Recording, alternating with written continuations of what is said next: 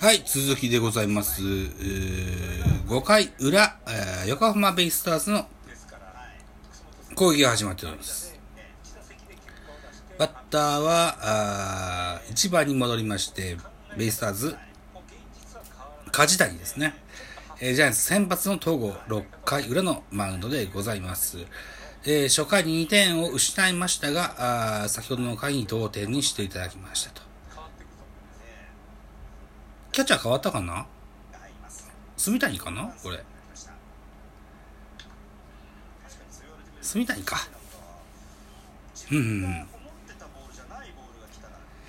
さあ、てなことで、まだまだあー体の線の細い東郷選手でございます。ボールを交換してほしいよというアピールしてますね。ベイスターズは1番梶谷、2番オースティン、3番、うーんと、あれ ?3 番、外か。3番外、4番佐野という上位打線になってます。5番宮崎か。うん。えー、っと、梶谷は三振ということで、あ、スリーアウトチェンジだ。編集中にツーアウト取られてたのか。と、取ってたのか。そっかそっか。はい。ということでね、えー、っと、5回裏、あベイスターズの合計0点ということでございます。あ、ハイライトだ。こんなもんですね。初回です。初回ジャイアンツの攻撃を、のハイライトですね。えー、っと、湯浅選手が一塁にいましたが、あ丸選手が、えー、4、6、3のダブルプレーに倒れてしまいましたといったシーンでした。1回の裏、先頭バッター梶谷選手、スコーンとライトスタンドに運ぶ先頭打者ホームラン。そして、4番佐野がフェン直、レフトフェンス直撃のツーベースヒット、それから5番ロペス。5番ロペスもセンターフェン直、えー、ツーベースを2者連続で打たれてしまって2失点といった形になってます。ここは見たな。岡本チャンスで5、4、3のダブルプレーに倒れたシーンです。イニン5回になります。5回、二塁三塁でバッター湯浅。ここで先ほども話しましたね。音声ファイル1でも喋りましたが、ライトとセンターの間ぐらいのところにポテンと落ちるヒットを放ちました。うん。不格好ではあるかもしれませんが、結果が出た打球になりました。はい、ということで2対2の同点で、えー、6回入るといったところになってます。横浜スタジアム、ナイターで練習中、練習試合でございます。無観客試合でございますよ。えーと、本日は6月9日になってます。10日後、6月19日にはいよいよ、プロ野球2020年のシーズンが始まるといった予定になってます。10日後ですね。うん、来週の日曜日。あ、金曜日。来週の金曜日楽しみですね。練習試合はね、何もやっても練習試合なんでね、あれなんですけどね、ガチのやつは、来週の金曜日6月19日から、東京ドームにおきまして、巨人対阪神のゲームが行われというとこになってます。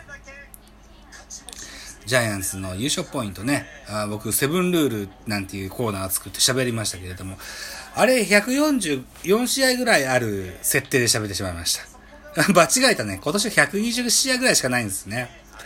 だから、菅野が15勝はちょっと無理ですわ。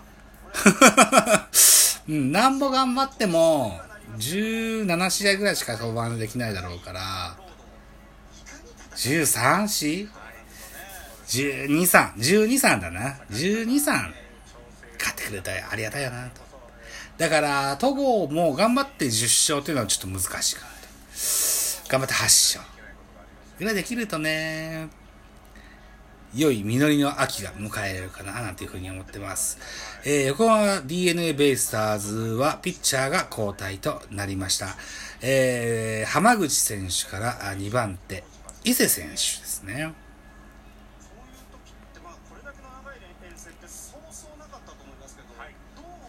今年はコロナの関係で144試合できません。キツキツで120数試合。えー、っと、だから、かから日まで1週間で6試合で、えー日えー月曜日はお休みですよと。っていうようなの繰り返しだそうです。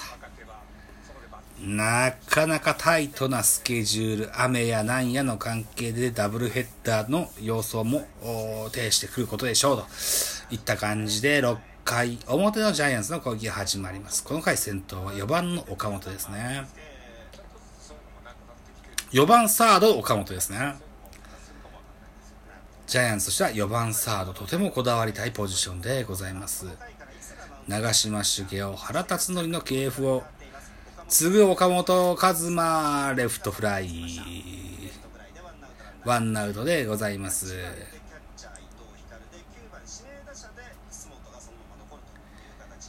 ああ、ゆるいカーブを打たされたといった印象でしょうか。力感ないレフトフライになってしまいました。えー、岡本和真好きのですよ。臨時打撃コーチにウォーレン・クロマティという往年のジャイアンツ最強外国人の人がいるんです。本職は、なんだろうな、アメリカのなんかケーブルテレビのキャスターがなんかしてるんですよね、確か今ね。で、日本駐在員がなんかで、空いた時間にね、あの、ジャイアンツにこう、来てくれて、岡本にアドバイスしてくれるといったような臨時コーチ、臨時アドバイザー、うん特に役職はないのかなあいうようなあポジションに入ってくれております。彼曰くですよ。岡本和真のミートポイントは、へそよ、えへそじゃない、ベルトから、違う。あ、ベルトか。へそか。へそから、後ろの方、キャッチャー寄りにミートポイントがあるので、えー、いい打球が行くのはセンターから右方向にいい打球が飛ぶんだよね、と。だからそこをちょっと意識して、もうちょっと引きつけて打つと、あなたの持ち味が出るんじゃないかな、と。いうアドバイスを昨年の夏過ぎ、9月ぐらいに頂戴してから、打率もホームランもぐっと上げてきたんですよね。うん。今シーズンは春先からこのクロマティが日本にいてくれるということで、練習試合なんかではね、打っても打たんでもどうでもいいんですけども、ーシーズン始まるとね、その辺を意識してくれるといいかなと思いますよ、という感じです。で、えー、ワンアウトになりまして、5番、亀井が、えー左バッターボックスに立ってますね。カット、ファールにするこの打撃技術もなんとなく一郎を彷彿させるような。WBC では、一郎のキャッチボール相手を務めた亀井選手ですが、空振りの三振に倒れてしまいました。ツーアウトランナーなしといった状況になってます。ベイスターズのマウンドは伊勢。キャッチャーはあー高城からあ伊藤光に変わってますね。昨年シーズン途中にえーオリックスからベイスターズに加入した伊藤光。うーその時のトレード相手が高城だったんですが、今シーズンの頭から高城はオリックスからあベイスターズに戻ってございますと。いったイメージ。イイメージというか、そんな格好になってます。お、戸郷は6回、7回のイニングも行くか。おーこれは開幕ローテーション最終試験ですね。なるほどな。こと、今日は、えー、現在ジャイアンツ、ジャイアンツ対ベイスターズやってますけども、お昼間に2軍戦でジャイアンツ対ベイスターズやってたわけですよ。で、その時の先発は畑だったんですよね。その結果がまだ僕はちゃんと把握してなくて。畑の状況次第では、戸郷になんとか、ま、開幕ローテーションに入ってもらわないと、このキツキツのスケジュールはなかなか抜けれませんよといったイメージがありますね。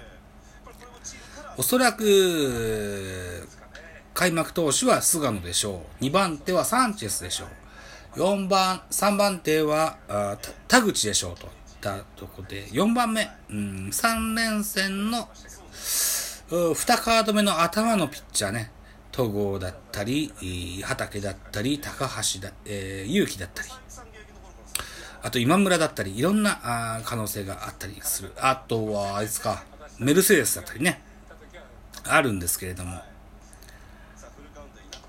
まだ悩んでるような印象ですよね。確かにそうです。コロナの関係で練習、オープン戦から練習場でまた少しこう、時期も空いてしまいました。うん。怪我から帰ってきた選手もいれば、怪我からまだ帰ってきてない選手もいっぱいいます。さあ、どうなるかなといった状況でございます。うん、ダイソン重信出ましたね。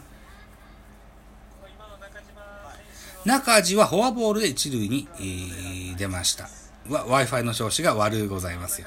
といった感じですね。大丈夫かな あと1分ぐらい持ってほしいな。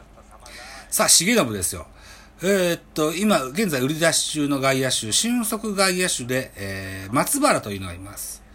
松原対重信が一個の座席を争う戦いになっているというような印象でございますね。